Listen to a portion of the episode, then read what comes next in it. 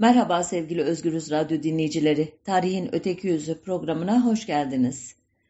Bu hafta sizleri tam 90 yıl önce bugünlerde e, Ankara'yı ziyaret eden bir Suudi prensi ile tanıştıracağım. Nereden çıktı Suudi prensinin ziyareti derseniz elbette kronolojik rastlantı bir yana son dönemlerde Türkiye ile Suudi Arabistan arasında gelişen özel ilişkinin de etkisi oldu. Bu özel ilişki biraz sonra anlatacağım üzere Atatürk döneminde kurulmuştu. Hatta daha önceden elbette Osmanlı dönemine giden kökleri vardı ama devletler arası ilişki bağlamında e, Atatürk dönemi ile başlatmak doğru olur. İnişleri, çıkışları oldu. Son büyük iniş çıkışı yakın tarihte yaşamıştık. Suudi Arabistan'ın İstanbul Başkonsolosluğu'nda 2 Ekim 2018 günü giren gazeteci yazar Cemal Kaşıkçı'dan bir daha haber alınamamış. Daha sonra e, vahşi bir şekilde e, öldürüldüğü e, ve cesedinin parçalara ayrılarak konsolosluktan çıkarıldığı anlaşılmıştı. Erdoğan o günlerde Suudi Arabistan hakkında esip gürlemişti ama geçtiğimiz aylarda davanın Suudi Arabistan'a devredilmesinden sonra yani e, kümesin tilkilere emanet edilmesinden sonra Erdoğan 28 Nisan'da Suudi Arabistan'ı ziyaret etti ve Kral Selman bin Abdülaziz El Suud'la görüştü.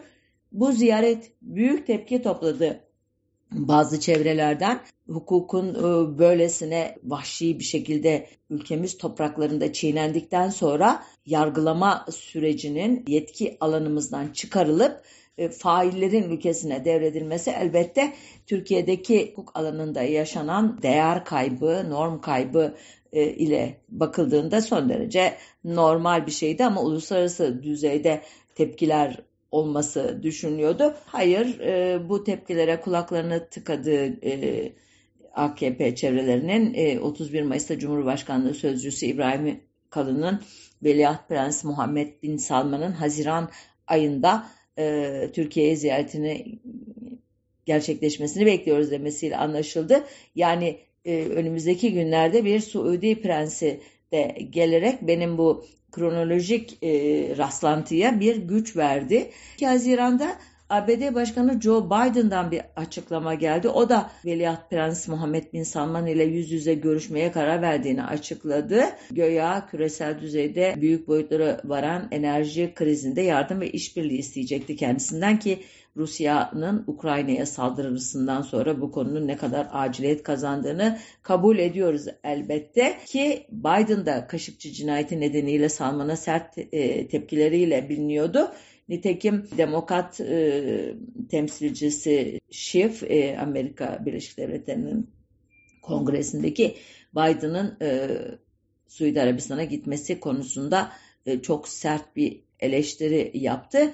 Ama e, asıl bombayı Yunanistan patlattı bu konuda 4 Haziran'da yine e, aynı şahsın Veliaht Prens'in Atina'yı ziyaret edeceği açıklandı ki Yunanistan'da e, bu Suudi yatırımlarına büyük önem verildiği e, görülüyordu. E, Riyad gazetesi de Kraliyet ve Yunanistan yeni bir buluşma ve Suud hidrojen gazının Avrupa'ya nüfuz dönemini başlatıyor diye bu yakınlığı haberleştirmişti.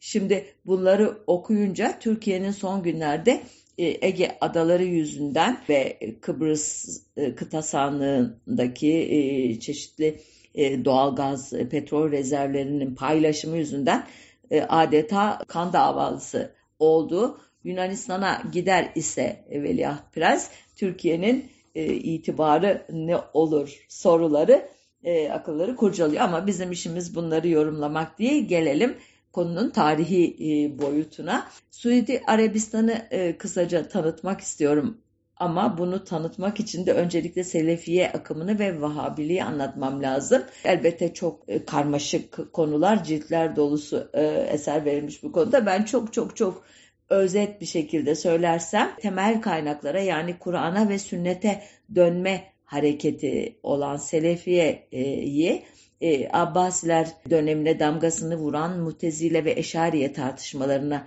bir cevap verme iddiasında bulunan Ahmet bin Hanbel'e dayandırmak mümkün. E, Selefilere göre akıl vahiy karşısında mutezilecilerin iddia ettiği biçimde mutlak bir ölçüt olamayacağı gibi Eşariye'nin ifade ettiği gibi de imanın sağlam temelleri oturtulması görevine de uygun değildi.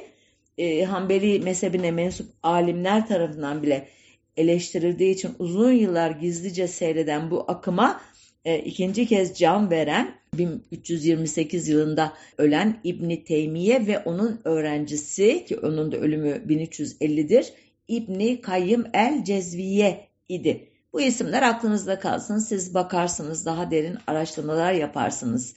Burada tarih, e, dini bir tartışmadan ziyade Selefiye akımıyla ilintili bazı ilahiyatçıları anmak istedim sadece. Bu ikinci canlanışı dönemin siyasi olaylarından yani Abbasi e, hilafetinin çöküşünden Moğolların 1258'de Bağdat'ı yağmalaması üzerine İslam ülkelerinde ortaya çıkan çöküşten ayrı düşünmek e, doğru olmaz.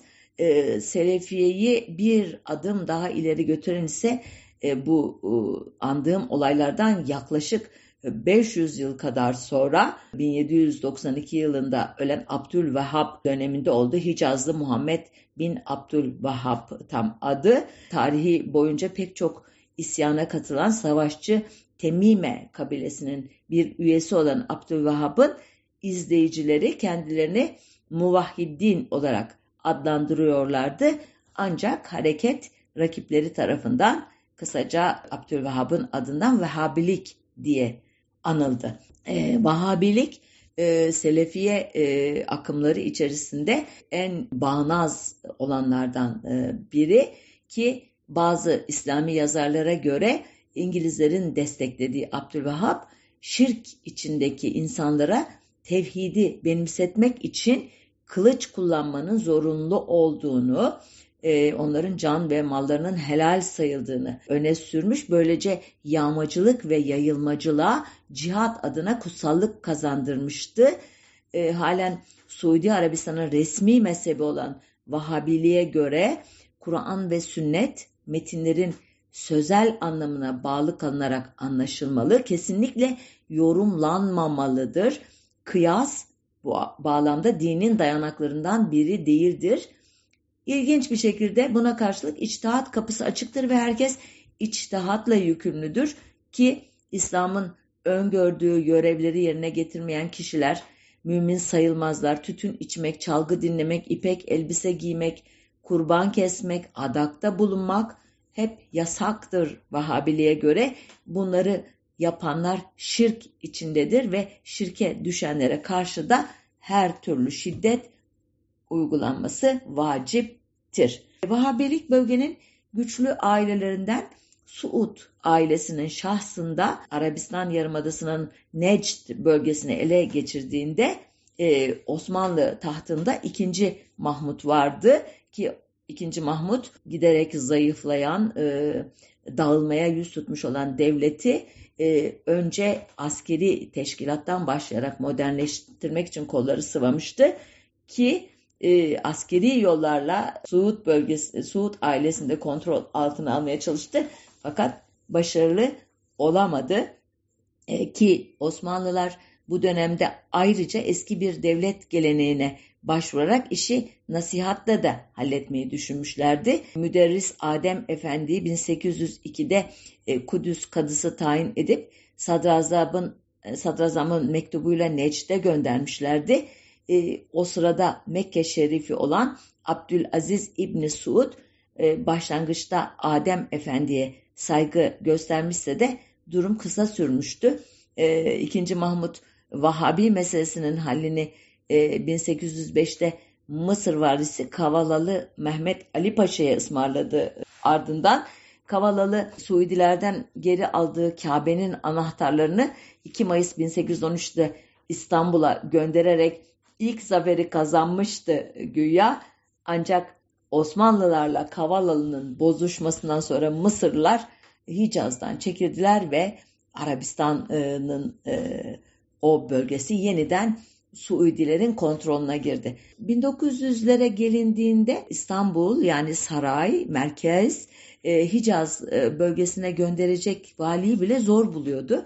Örneğin e, 1909'da e, 5. Ordu Müşiri Osman Fevzi Paşa ve e, Piyade Dairesi Reisi Ferit Paşa valilik görevini reddetmişlerdi. O kadar tercih edilmeyen bir görev verilmesi irtifat değil ceza gibi görülen bölge idi çünkü e, Neç civarı. Aynı şekilde Kosova valisi Hadi Paşa da e, atandığı halde görevine gitmemişti. Sonunda bu ne diyelim ceza kabilinden görevi kabul eden biri bulundu. Manastır kumandanı e, Fuat Paşa o o da ayak sürdü, epeyce geç gitti ve birkaç hafta sonra da geri dönerek merkezi yeniden vali aramaya yönlendirdi. 1910'da e, Müşir Abdullah Paşa, 1913'te Münif Paşa e, bölgeye atanmaya çalışıldı ama onları da razı etmek mümkün olmadı. Kısacası Neçt ve Hicaz bölgesi Osmanlı'nın merkezi idaresinden çok uzağa düşmüştü. Palamarları çözeli zaten çok olmuştu ama İttihat Terakki'nin iktidara e, yürüdüğü ve Türkçülük ideolojisini egemen kılmaya çalıştığı dönemde e, Arabistan'la ilişkiler son derece e, gevşek hale gelmişti ki bu ortamdan yararlanarak 1912'de Suud ailesi İhvan adlı dinsel ve e, askeri bir örgüt kurdu ve tam bağımsızlık için mücadeleye başladı. Yalnız bu ihvanı e, Mısır ihvanı ile Müslüman kardeşleriyle karıştırmayın lütfen. Bu çok e, farklı bir ihvan, Vahabilik temelinde örgütlenmiş bir ne diyelim teşkilat. Bedevilerin de desteğini alan ihvan birlikleri Birinci Dünya Savaşı'nın ardından Osmanlı Devleti'ne öldürücü darbeyi vurdular. E, 1919'da e, Hicaz'a saldırarak Mekke Şerifi Hüseyin'in kuvvetlerini ağır bir yenilgiye uğrattılar. Ardından da Kuzey Arabistan'ı da ele geçirdiler. Birinci Dünya Savaşı'nın mağlubu e, Osmanlı İmparatorluğu 1918 ee, tarihli Mondros mütarekesi gereğince zaten Hicaz'dan e, çekilmek zorunda kalmıştı. Vahabiler Hicaz'a yönelik askeri darbeyi de vurduktan sonra e, artık e, bölgenin tek hakim olmuşlardı. 1924'te Mekke ve Taif'e girdiler. Ardından da Medine ve Cidde teslim alındı. Medine ile ilgili olarak belki kısaca söz etmek gerekebilir Fahrettin Paşa'dan. E, belki hepiniz hikayesini biliyorsunuzdur ama e, minik bir özet yapayım izninizle. Tarihe e, Medine müdafii olarak geçen Fahrettin Paşa 1868 Rusçuk doğumlu. 1891'de kurmay subayı olarak orduya katılmış. 1908'e kadar Erzincan'da konuşlu 4. kolorduda görev yapmış. 1911 Trablusgarp Harbi'nde 1912 1. Balkan Savaşı'nda Edirne'nin Bulgarlardan geri alınmasında e, rol oynamış. 1915'te Ermeni e, soykırımında görev aldıktan sonra Cihan Harbi'nin ikinci yılında yani Mayıs 1916'da Cemal Paşa tarafından Medine merkezli Hicaz Kuvve-i Seferiyesi komutanlığına atanmıştı. E, Haziran 1916'da Mekke Şerifi Hüseyin'in ıı, bir kendi adına bir cihat ilan etmesi ve ardından isyanı ile daha doğrusu Fahrettin Paşa Milliyetçi Türk ıı, tarih yazımında Osmanlı'yı arkasından hançerleyen İngiliz işbirlikçisi diye karalanan e, Milliyetçi Arap tarih yazımında ise Osmanlı'ya karşı bağımsızlık mücadelesi veren vatanperverler olarak yüceltilen Arap unsurların e, Medine ve çevresindeki merkezleri ele geçirmesine karşı koymayı kendine görev edinmişti. Aynı zamanda Medine'de bazı imar faaliyetleri de yürüttü. Ee, örneğin peygamberin Ravza-i Mutahhara bölgesindeki ki Türkçe'ye temiz bahçe diye çevrilebilir bu terim. O bölgedeki kabrine giden yolları genişletti. Kabir alanını düzenledi.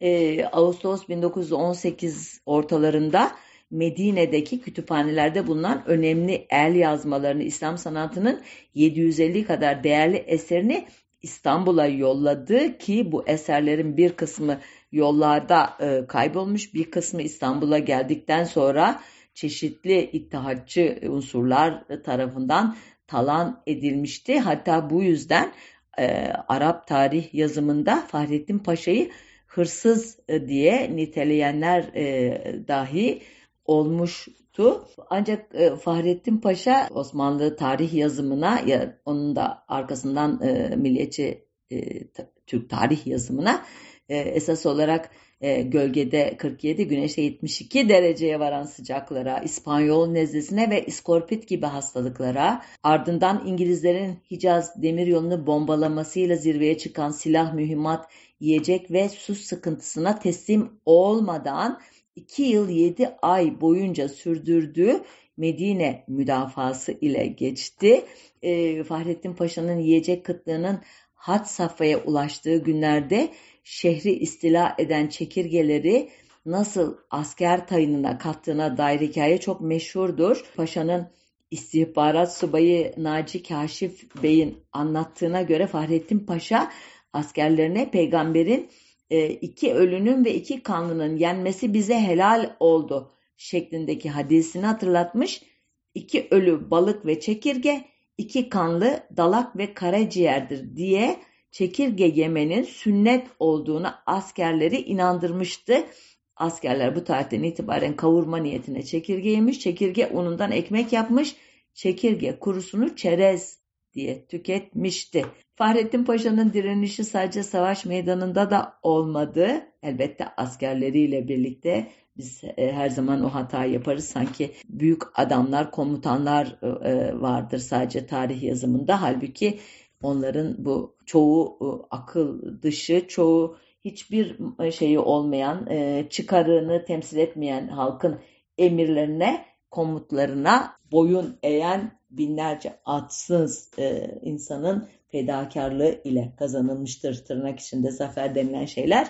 İşte bu zafer e, hikayelerinin e, ters yüz olduğu e, Birinci Dünya Savaşı'nın sonları Osmanlı Devleti açısından ve yenilgiyi kabul edip 30 Ekim 1918'de itilaf devletleriyle Mondros mütarekesini imzaladığı e, dönemde mütareke uyarınca en yakın itilaf kuvvetleri komutanlarından birine teslim olarak Medine'den çekilmesi gereken Fahrettin Paşa teslim olmayı reddetmiş ve bu tarihten sonra gerçekleşen olaylar da e, Paşa ile ilgili gerçekten e, çok e, ne diyelim size efsanevi işte, hikayelerin ortaya çıkmasına neden olmuştur. İstanbul'dan önce Sadrazam Ahmet İzzet Paşa sonra e, Halife Padişah Vahdettin imzalı özel emirler gönderilmiş ama Fahrettin Paşa Medine'nin anahtarlarını bir İngiliz yüzbaşısına teslim etmektense dövüşerek ölmek evladır e, demişti. Ancak İtilaf Kuvvetleri'nin Mondros uyarınca e, Anadolu'nun çeşitli yerlerini işgal etmeye başlamasıyla birlikte İstanbul'un da e, işgal edilmesinden korkan e, sarayın Fahrettin Paşa üzerindeki baskısı öyle arttırmıştı ki sonunda paşa teslim olmaya razı olmuştu. Olmuştu ama nasıl gerçekten çok patetik, dokunaklı bir hikaye bu. 5 Ocak 1919'da e, Fahrettin Paşa veda mesajını yayımlayacaktı. 7 Ocak e, günü e, 29 maddelik bir teslim anlaşmasını imzalayacaktı. 8 Ocak gecesi tüm önemli belgeleri imha edecek, tüm silahlarını kullanılmaz hale getirecekti ve nihayet 9 Ocak Cuma günü gözyaşları içinde peygamberin kabrini ziyaret ederek dua edecek, kılıcını kabrin başına bıraktıktan sonra oradan ayrılmayacak, bayrağımı burçlardan indirtmem, efendimizi bırakmam diye haykırarak kabre kapaklanacaktı. Fahrettin Paşa sonunda kabirden don gömlek tam e, yani bir mecaz değil bu e, gerçek durumu anlatan bir ifade kendi subaylarının ani bir baskınıyla cebren çıkarılacaktı. Böylece Mondros sonrası 67 gün tamamı 2 yıl 7 ay süren büyük direnişi sona erecekti. Bundan sonrasını hızlıca söyleyeyim. Merak edebilirsiniz ne oldu bu paşa? Bir akıl hastanesine mi kapatıldı yoksa kariyeri devam etti mi? Etti. İngilizler 10 Ocak'ta Fahrettin Paşa'yı önce Mısır'a götürdüler. Kasrel Nil'de 8 aylık bir esaretten sonra Malta'ya sevk ettiler. Kemalist Hareket ve İngilizler arasındaki uzun görüşmelerden sonra Malta sürgünleri peyderpey salınırken Fahrettin Paşa da Nisan 1921'de salındı. Avrupa üzerinden uzun bir yolculuktan sonra Anadolu'ya geçti. 1922-1926 arasında Ankara hükümetinin Kabil e, temsilcilerini yürüttü. Afganistan'ın başkenti Kabil'indeki sefaretimize gitti yani.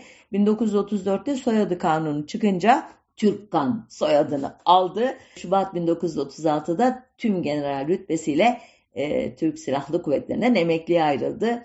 22 ee, Kasım 1948'de de Ankara seyahati sırasında Eskişehir yakınlarında kalp krizi geçirerek vefat etti. İstanbul'da Aşiyan Mezarlığı'nda yatıyor hala. Şimdi e, tekrar e, dönelim e, Suudi Arabistan'da neler oluyor? Fahrettin Paşa'nın bu kahramanca direnişinden sonra elbette arada geçen birkaç yıl içerisinde yaşanan önemli olaylar var. Neler bunlar? 1921'de kendini Necd Meliki ilan eden Suudi ailesinden Abdülaziz 1926 yılında da Hicaz ve Necd kralı e, ilan ediyor kendini. Bu ilanı da Türkiye tanıyor çok ilginç bir şekilde ki bunu e, kendisini buna zorlayan herhangi iç veya dış bir baskı yok. Çıkar ya da gerekçe de yok. E, aynı yılın Mayıs ayında İran'ın Tebriz şehrinin eski baş şehbenderi Süleyman Şevket Bey, sabık Yemen valisi Mahmut Nedim Bey ve İskenderiye şehbender vekili Feridun Fahri Bey Türkiye'nin diplomatik temsilcileri olarak Hicaz'a gidiyorlar. Bu tarih farkında iseniz 1926 yılı artık Cumhuriyet'in kurulmasından 3 yıl sonraya işaret ediyor. Mustafa Kemal henüz Atatürk soyadını almamış ama e, yeni kurulan devletin güçlü adamı. Bu e, temsiliyet e, doğrudan onun adına yapılmış. Bu heyet onu temsilen gidiyorlar Hicaz'a ki bu olaydan iki yıl önce 3 Mart 1924'te hilafetin ilgasını takip eden günlerde önce Mekke Şerif Hüseyin ile 9 ülkenin yöneticisi kendilerini halife ilan ederek Mustafa Kemal'in bu konudaki tavrına bir e, tepki koymuşlardı. Diğerleri ciddiye pek alınmamıştı ama Şerif Hüseyin'in halifeliğine İslam dünyasından itirazlar yükselirken en şiddetli tepki de Necd'deki Suudilerden gelmişti. Ki Suudiler tam o günlerde Mekke Şerifinden boşalan halifelik makamını Suudiler olarak biz doldurabiliriz. Hevesi ile o günlerde Kahire'de bir de konferans toplamışlardı. 13 ee, İslam ülkesinden delegenin davet edildiği bu toplantıya e, tahmin edileceği gibi Türkiye'nin temsilcisi yoktu. E, katılım ayrıca çok düşüktü, heyecan çok azdı. Dolayısıyla Suudiler halifelik, konusu, halifelik konusunu açmamışlardı bile ki bu konudaki ikinci e, girişimlerini 1926 yılında yaptılar 6 Haziran 5 Temmuz 1926 tarihleri arasında Mekke'de e, bir konferans e, toplayacaklarını açıkladılar. Bu açıdan Mustafa Kemal'in e, temsilcilerinin Hicaz'a gönderilmesi daha da ilginç bir hal alıyor benim gözümde. Hilafet kurumuna Mustafa Kemal'in nasıl baktığı, onu kaldırırken hem o kurumu nasıl tarihsel olarak mahkum ettiği hem de yeniden ortaya çıkmasının yaratacağı sakıncaları nasıl anlattığı e, o günün siyasi kadrolarına e, biliniyor. Bu konuda bir program da yapmıştım. Halifeliğin kaldırılması ile ilgili ayrıntıları oradan da öğrenebilirsiniz. Bu açıdan bu konferansa Türkiye'nin nasıl yaklaşacağı meselesi de ilginç idi benim için. Konferans e, için davetiyeler daha 26 Mart 1926 tarihinde gönderilmeye başlanmıştı.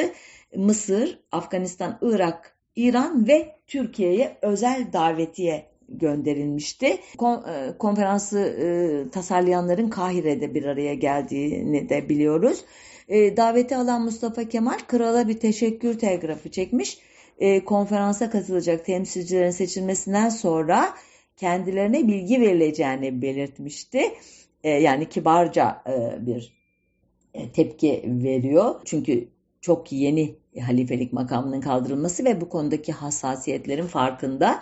Ancak konferansa katılma konusunda çok da hevesli olunmadığı seçimin yani e, özür dilerim konferansa gidecek heyet seçiminin son günlere bırakılmasından anlaşıldı. Nitekim e, Türkiye'yi temsil etmek üzere görevlendirilen İstanbul e, mebusu Edip Servet Bey konferans başladıktan 18 gün sonra 24 Haziran 1926 Cuma günü Mekke'ye varabildi. 70 kadar delegenin katıldığı konferans 6 e, Haziran 1926 tarihinde şehrin batı kapısının çıkışında bulunan tepenin eteğinde bulunan eski Türk Topçu Kışlası'nda toplanmıştı.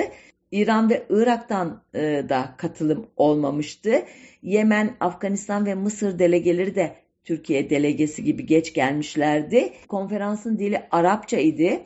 Edip Servet Bey Arapça bilmediğini bu yüzden tercüman aracılığıyla konuşacağını belirtmişti. Ve Mustafa Kemal'in konferansa başarı dileyen mesajını e, okuyarak e, başladığı konuşmasına şöyle devam etmişti. Sadeleştirilmiş dille aktarıyorum. Türkler bu bölgeden korkuyorlardı ama Kral Abdülaziz'in gelmesiyle bu korku giderildi. Bunun için bu kongreye davet edildiğimiz zaman mutlu ve sevinçli bir şekilde geldik. Bu diyara girerken silah da taşımıyordum. Ben emindim. Kral Abdülaziz'e tabafım esnasında haremeyni muhafaza etmesi ve güvenliğini sağlaması için dua ettim. Bu heyetin ülkenin faydası için kararlar almasını umarım. Tüm üyelere selamet ve başarı dilerim. Ancak Edip Servet Bey konferansa çok geç geldiği için daha önce konuşulan konuları bilmiyordu. Alınan kararlara itiraz edecek halde de değildi. Dolayısıyla katılımının hiçbir anlamı yoktu. Belki de sembolik olarak anlamlıydı demek e, daha doğru olur. Bu konferansın en ateşli üyeleri Hint Hilafet Hareketi'nin temsilcileriyle Mısır temsilcileriydi. Her iki grup da İslamcılığın liberal kanadını temsil ediyorlardı. Hicaz'da e, krallığın yerine bir cumhuriyet kurulması arzusuyla toplantıya gelmişlerdi.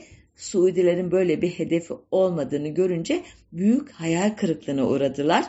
Özellikle Mekke'nin ve peygamberin e, mezar yeri olan Medine'deki Ravza-i Mutahhara'nın mezar sistemini kabul etmeyen bağnaz Suudilerin kontrolü altına girmesinden hiç hoşlanmamışlardı.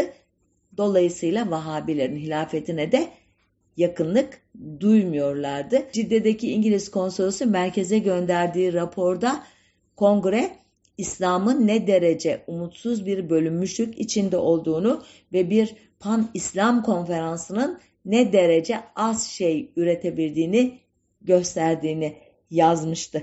Nitekim e, Hint heyeti e, ülkelerine döndükten sonra Vahabilerin e, dini uygulamalarının İslam'a aykırı olduğu gerekçesiyle Hint Müslümanlarının hacca gitmemesi yönünde görüş belirttiler. Bunun üzerine Medine uleması haccı reddetmek kafirliktir diye fetva çıkardı. Bu atmosfer içinde doğaldır ki işin arkası gelmedi. Konferans ertesi yıl e, tekrar toplanmak üzere dalmıştı halbuki ama ne ertesi yıl ne de daha sonra tekrar buluşuldu. Gelelim Türkiye'ye. 1 Haziran 1927 tarihli ve Gazi Mustafa Kemal imzalı bir kararnamede hac mevsiminde Cidde'de bir Türk tabibi bulundurulmasına Necd ve Hicaz hükümetince muvaffakat edildiği e, bu yüzden buraya sıhhiye ve muaveneti içtimaiye vekaleti ne kadar uzun bir isim kısaca Sağlık Bakanlığı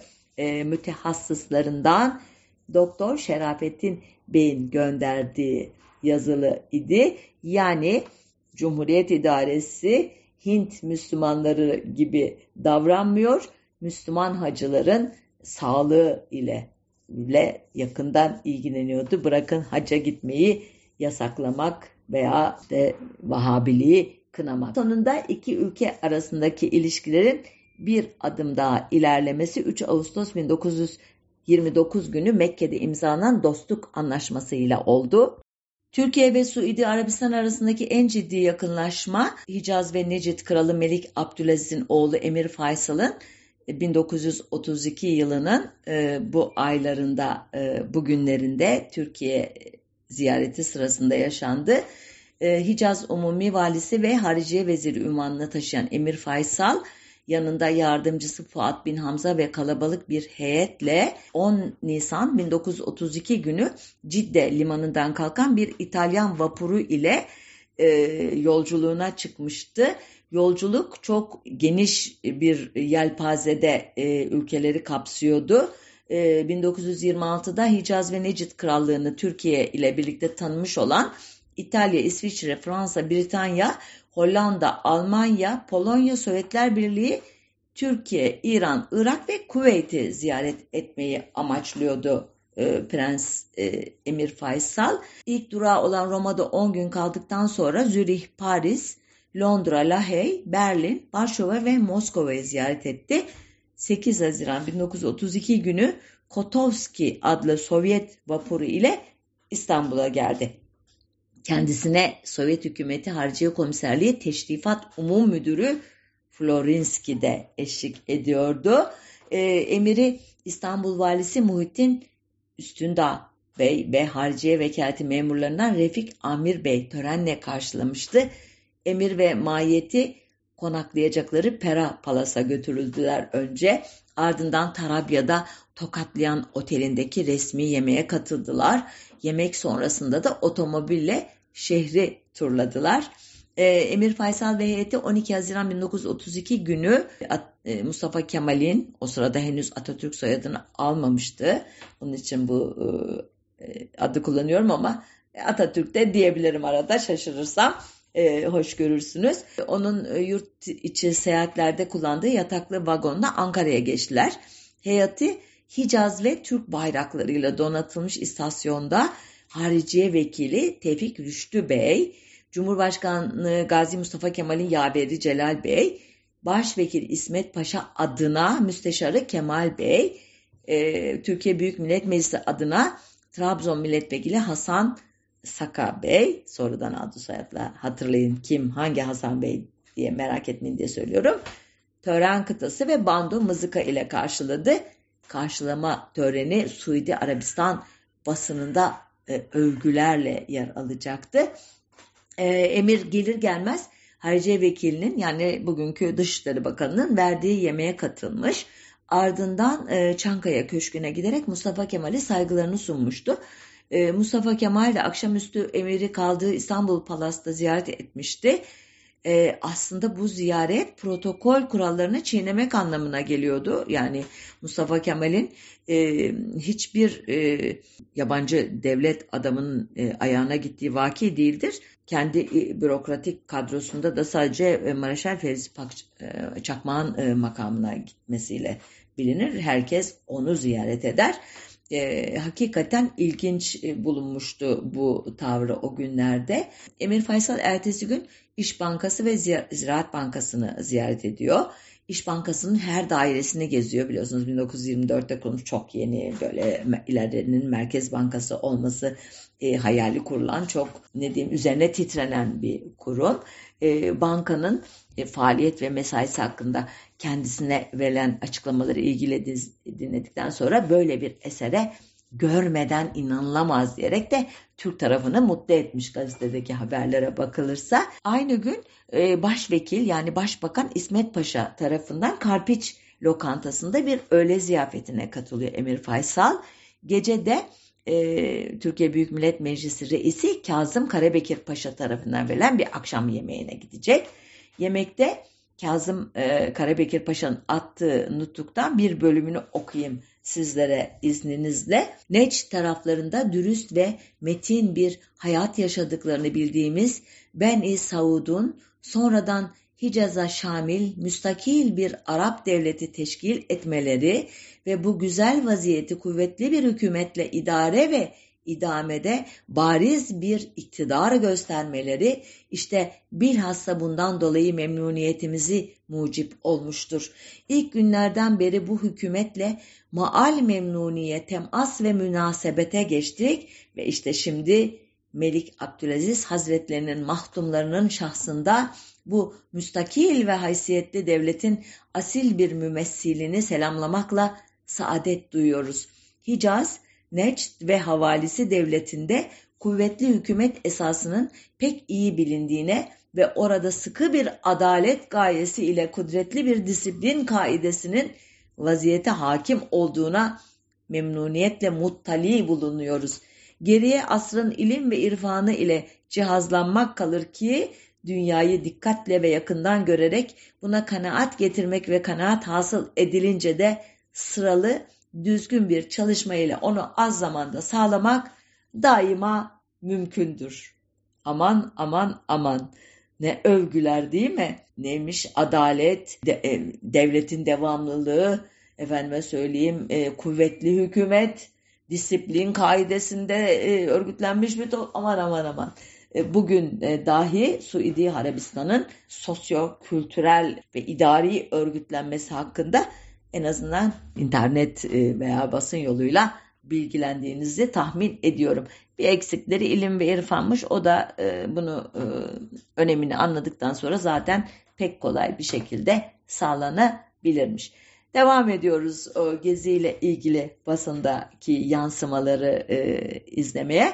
13 Haziran günü Balgat sırtlarında Eskişehir'den gelen uçaklar eşliğinde bir alayın düzenlediği manevraları izleyen Emir Faysal e, süvari zabitlerine de katılarak engelli atlamalar yapıyor. Çok ilginç olmalı o sahneler.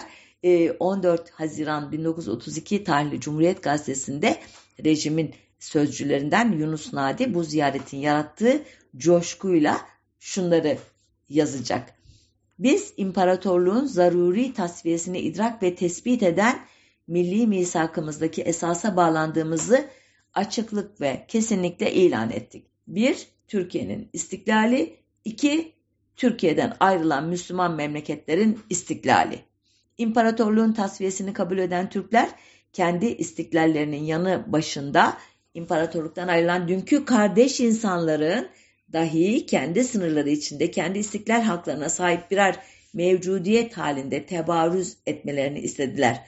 Biz hiçbir muahedede yani anlaşmada imparatorluktan ayrılan hiçbir milletin herhangi bir esaret altında kalabilmesi ihtimalini kabul etmedik. Adı değişmiş bir istila demek olan manda bizim antlaşmalarımızda yer bulmamıştır. Biz imparatorluktan ayrılan Müslüman milletlerin müstakil bir hayata kavuşmalarını esas tuttuk.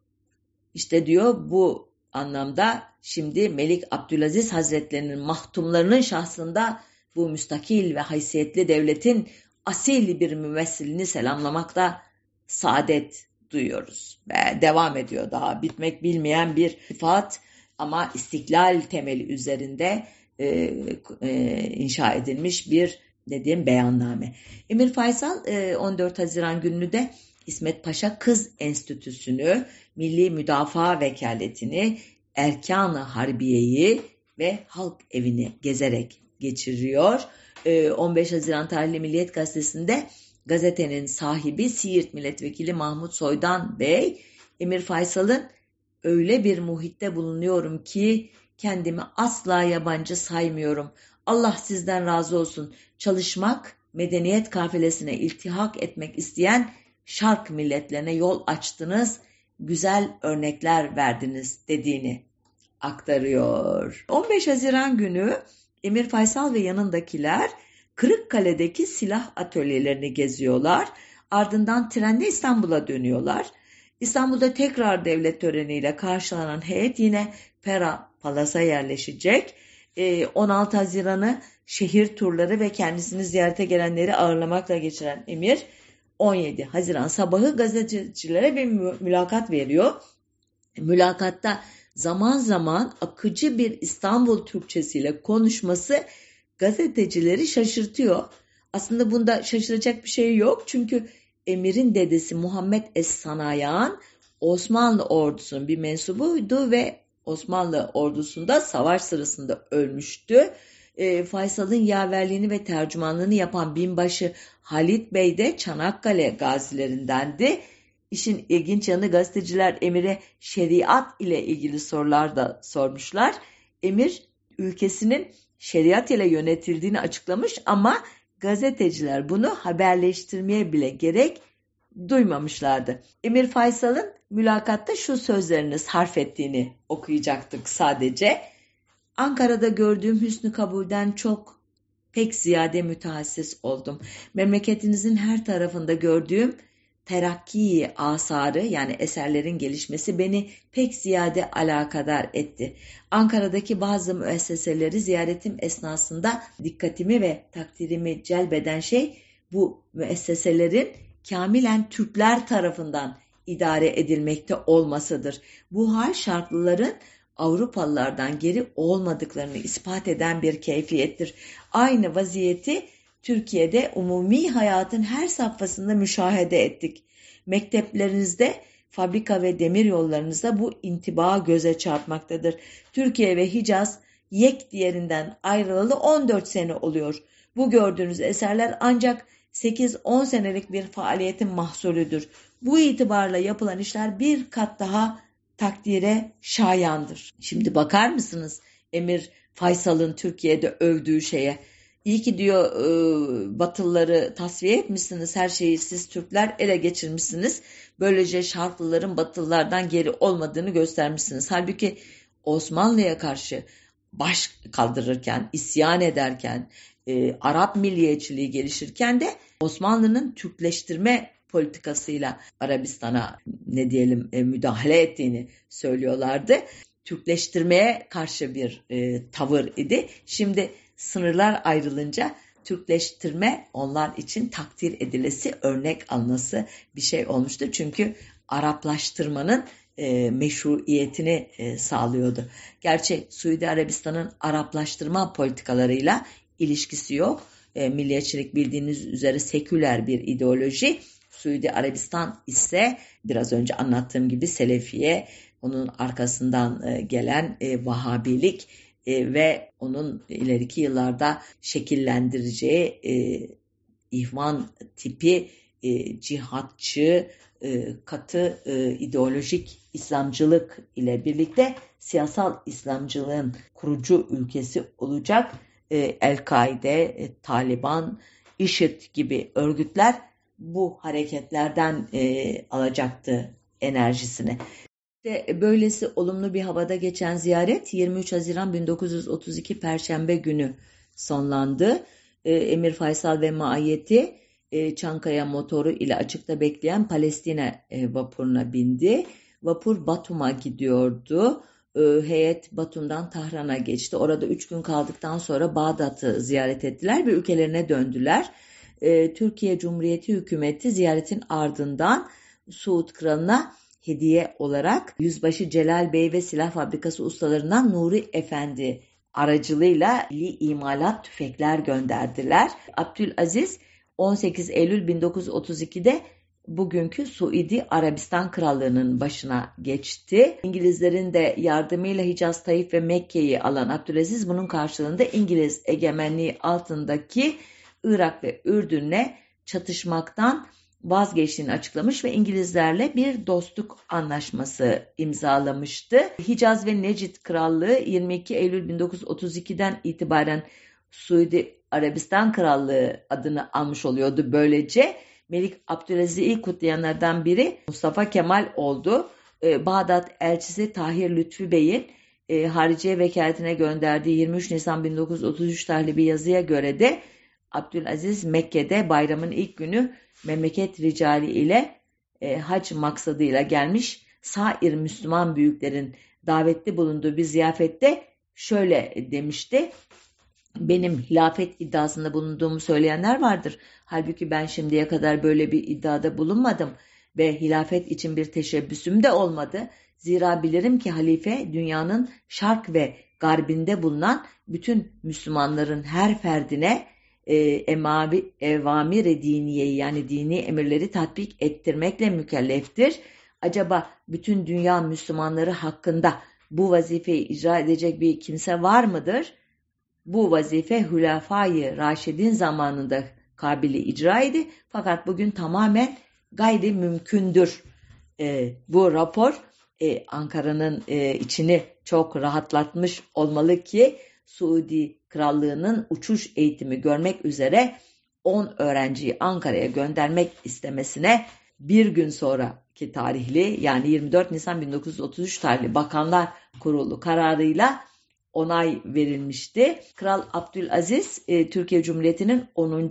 kuruluş yıl dönümü münasebetiyle 29 Ekim 1933'te Mustafa Kemal'e bir telgraf gönderdi.